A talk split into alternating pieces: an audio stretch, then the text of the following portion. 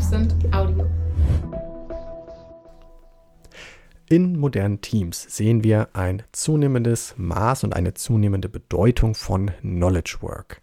Knowledge Work meint, intellektuelle Fähigkeiten zu nutzen, um komplexe Probleme zu lösen, Informationen oder Daten zu analysieren, Entscheidungen zu treffen, kreative Ideen oder Lösungsansätze zu entwickeln für neuartige Probleme mit unterschiedlichem Komplexitätsgrad, ähm, im Wesentlichen Daten und Informationen in Wert zu setzen und innovativ zu arbeiten, beispielsweise an neuen Lösungen oder Prozessen oder Abläufen.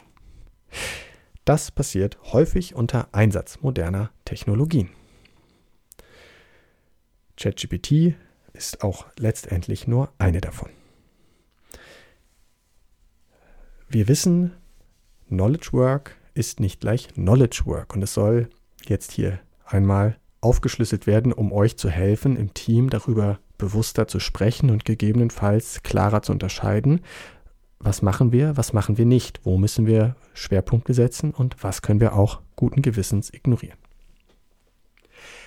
Knowledge Work kann man betrachten, äh, einerseits im Hinblick darauf, wie komplex die Probleme oder die Aufgabenstellungen sind, äh, die bearbeitet werden und in welcher Abhängigkeit die Person äh, von anderen Personen ist oder die Rolle von anderen Rollen oder von anderen Gewerken also wie kollaborativ wir da arbeiten. Wenn wir eine niedrige Komplexität haben und geringes Maß an Abhängigkeit von anderen, dann sind wir im sogenannten transaktionalen Modus. Das heißt also, da können wir relativ routineartig mit vielleicht Standardabläufen, bewährten Strategien unsere Rolle erfüllen, die Aufgaben bearbeiten und dann zum Beispiel den Ball metaphorisch weiterspielen zu einem anderen Bereich. Und das wäre dann quasi die Transaktion. Wenn wir ein hohes Maß an Komplexität haben und an Abhängigkeit, dann sind wir eher in einem kollaborativen Modus. Und hier sehen wir auch in diversen Unternehmen und Themenbereichen eine Zunahme. Das heißt also, hier geht es darum, fachbereichsübergreifend oder mit mehreren Rollen oder Akteuren zusammen konzentriert mit einem gewissen Maß an Flexibilität auch an beispielsweise der Lösung von Problemen zu arbeiten, der Entwicklung neuer Ideen und Konzepte etc. Dazwischen liegen zwei andere Modi noch. Und zwar die Integration.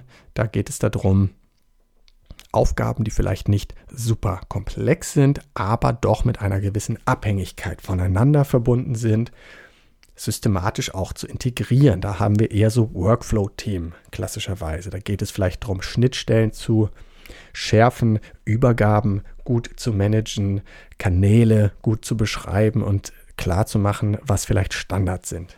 Ähm, in agilen Teams würde man vielleicht dann darüber sprechen, wann ist etwas ready für einen Sprint, wann ist etwas wirklich erledigt und so weiter.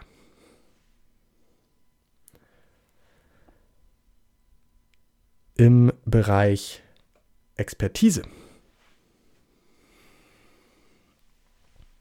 schauen wir uns Dinge an, die keine hohe Abhängigkeit haben, aber ein gewisses Maß an Komplexität mitbringen. Das heißt also, hier muss ich wirklich fachlich richtig tief arbeiten, Entscheidungen treffen, Deep Work äh, in vollem Maße betreiben. Das wäre der vierte Modus Expertise. Der besonders, die besonders anstrengenden und herausfordernden zwei Modi sind Expertise, also hohes Maß an Komplexität. Ich muss konzentriert potenziell hier arbeiten über längere Zeit, um das gut zu lösen und zu bearbeiten. Und wenn wir dann noch ein hohes Maß an Abhängigkeit haben, dann sind wir eben zunehmend im Kollaborativen, wo es dann richtig anstrengend wird. Je nachdem, in welchem Modus wir viel sind, brauchen wir unterschiedliche Support-Strategien und Arbeitsweisen. Und dieses Modell soll euch helfen, darüber etwas klarer und leichter zu sprechen.